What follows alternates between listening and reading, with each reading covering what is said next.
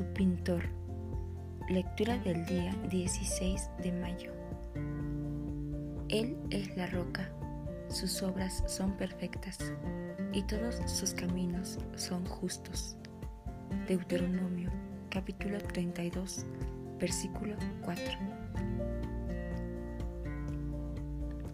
Hace algunos años me encontraba en una casa en donde había muchas pinturas. Algunas de ellas parecían como si hubieran sido pintadas por un niño, muy abstractas, con pintura arrojada aquí y allá.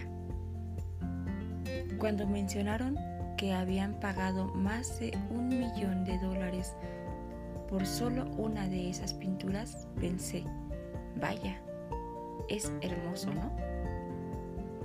Más tarde supe que era un Picasso original.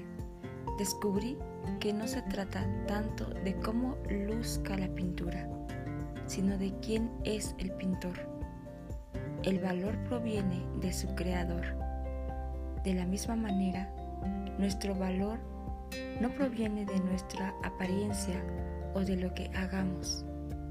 Nuestro valor proviene del hecho de que el Dios Todopoderoso es nuestro pintor. Así que no critique lo que Dios ha pintado. Acéptese. Usted es una creación admirable.